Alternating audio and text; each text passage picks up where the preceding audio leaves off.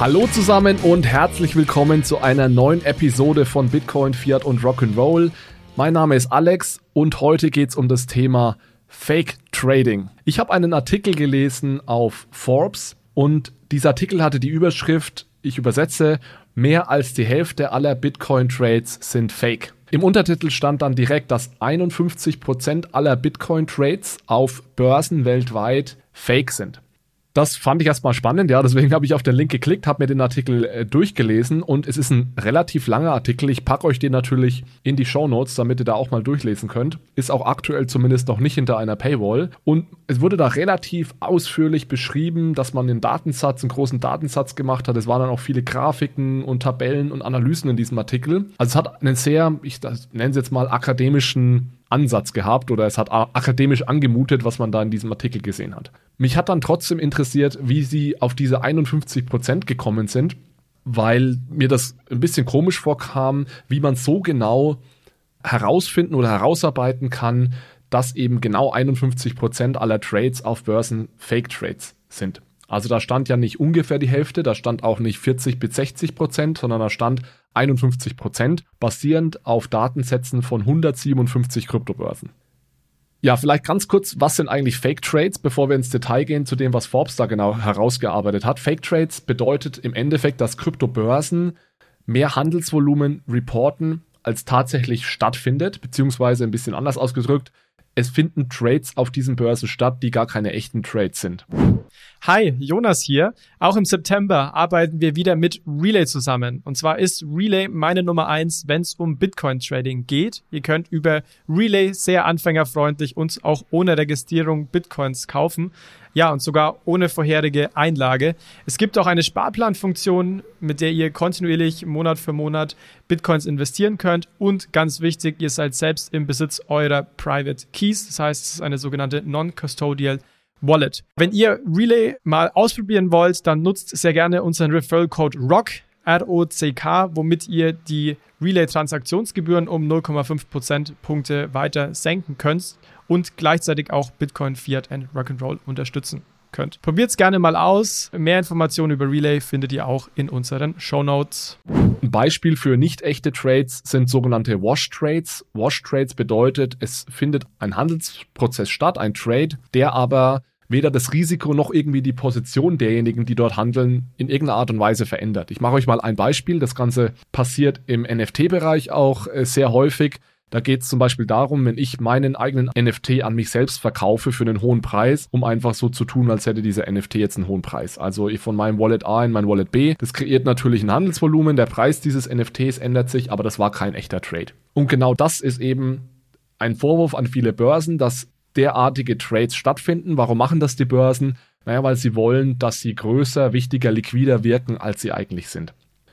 Direkt ein Punkt. Ich glaube fest daran, dass das tatsächlich ein Problem ist, dieses Fake Trading oder Wash Trading. Ich bin mir sicher, dass das stattfindet. Also es geht jetzt hier nicht darum, in Frage zu stellen, dass Wash Trading ein Problem ist oder Fake Trading ganz allgemein. Mir geht es jetzt vielmehr um diese Überschrift, um diese Headline 51% und wie Forbes darauf gekommen ist. Und ich habe mir das, wie gesagt, im Detail angesehen und ich bin etwas sprachlos, ehrlich gesagt. Und da würde ich euch gerne ganz kurz durchführen. Und es geht jetzt überhaupt nicht darum, äh, Forbes-Bashing zu betreiben oder hier irgendjemand zu kritisieren oder schlecht zu reden. Das will ich überhaupt nicht. Ich lese Forbes sehr gerne.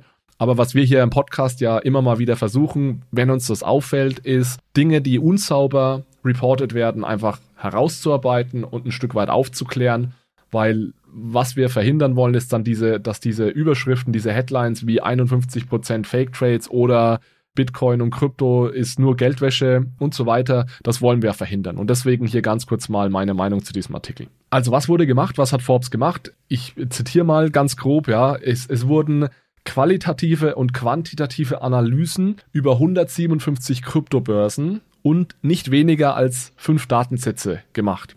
Dafür wurde eine sogenannte proprietäre Methodologie genutzt, also wird nicht näher darauf eingegangen, wie das genau gemacht wird, aber es wird gesagt, dass diese Methodologie auf zehn Faktoren beruht. Also hört sich alles, wie gesagt, recht wissenschaftlich an.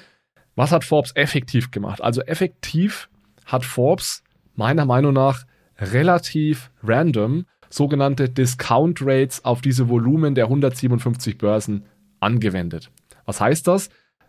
Einer dieser Faktoren war zum Beispiel, ist diese Börse ähm, streng reguliert? Also ist sie in einer Jurisdiktion, wo eben Kryptobörsen streng reguliert werden? Und wenn jetzt eine Börse in einer Jurisdiktion war, wo eben weniger reguliert wird, weniger streng reguliert, dann wurde dem Volumen dieser Börse x Prozent abgezogen.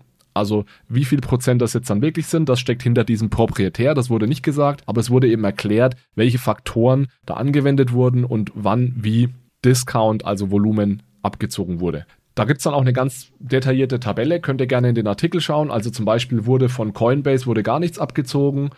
Äh, auch die CME Group, da wurde nichts abgezogen. Bei, bei BitMEX wurde das reportete Volumen um 25% reduziert, bei Binance sogar um 45% und es geht dann hoch bis 95%. Also kleinere Börsen, die kenne ich alle gar nicht. Da wurde dann 95% des reporteten Volumens abgezogen. Das heißt, wenn 100 Millionen reported wurden, wurden nur 5 Millionen im Endeffekt angenommen als echtes Trading. Was sind noch ein paar andere Faktoren, die, die Forbes da angewendet hat? Also ich habe gerade schon die Regulierung genannt. Andere Faktoren, die angewendet wurden, war auch zum Beispiel der Web-Traffic. Also ist viel los auf dieser Website? Wie viele Mitarbeiter hat eine Börse im Vergleich zum reporteten Volumen? Und immer wenn das nicht zusammengepasst hat, dann wurde also abgezogen. Es wurde auch abgezogen, wenn Börsen nicht an der äh, Krypto-Umfrage von Forbes teilgenommen haben. Also da wurde dann gesagt, ja, die sind nicht transparent genug und deswegen wurde dann auch äh, abgezogen. Hi, hier nochmal Jonas. Wir würden euch an dieser Stelle gerne auf die CryptX-Konferenz aufmerksam machen. Die CryptX wird von Payment und Banking organisiert und findet am 18. November 2022 statt. Steht ganz im Zeichen von Web 3.0 und auch der Blockchain. Es geht also um Themen rund um die Zukunft des Internets, der Finanzwelt, auch der Geldanlage. Und es werden ja sehr wichtige Köpfe der Branche vor Ort sein, sowohl aus dem klassischen Finanzbereich als auch aus der Kryptobranche. Es werden auch Leute da sein, die in dem Podcast schon zu Gast waren, wie zum Beispiel Roman Reha oder natürlich auch unsere Co-Hosts Manuel und Alex. Dementsprechend sollte das für euch interessant sein. Schaut euch das gerne mal an. Tickets und mehr Informationen findet ihr auf www.cryptex.de. So, die Tatsache, dass eine weniger regulierte Börse wahrscheinlicher höhere Volumen reportet, das ist wahrscheinlich so. Und auch eine Börse, die keinen Web-Traffic hat und eine Website irgendwie, auf der nichts passiert und die ganz wenige Mitarbeiter hat, dass wenn, wenn die dann hunderte von Millionen oder Milliarden an Volumen reportet, ist wahrscheinlich auch tatsächlich so, dass man da ein bisschen was abziehen müsste. Also die Tatsache, wie diese Faktoren angewendet wurden, die stelle ich gar nicht in Frage.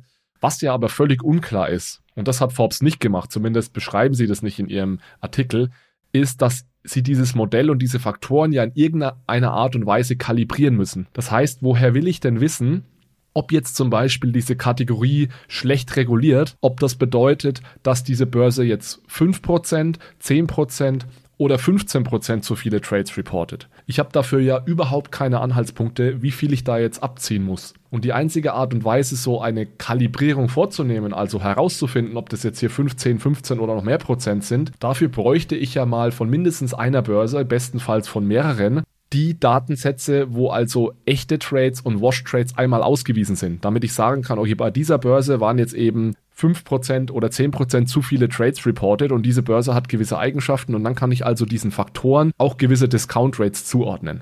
So wie das Forbes jetzt hier macht und wie gesagt, vielleicht haben sie es einfach schlecht beschrieben, aber meiner Meinung nach machen sie das genau so. Die sagen einfach Pi mal Daumen, naja, schlecht reguliert würde ich mal sagen, ziehe ich mal 10% ab zum Beispiel. Und das ist ja völlig aus der Luft gegriffen. Und dann am Ende in die Überschrift oder die Unterüberschrift zu schreiben, 51% aller Bitcoin-Trades sind Wash-Trades oder Fake-Trades, das geht dann meiner Meinung nach einfach ein Stück zu weit.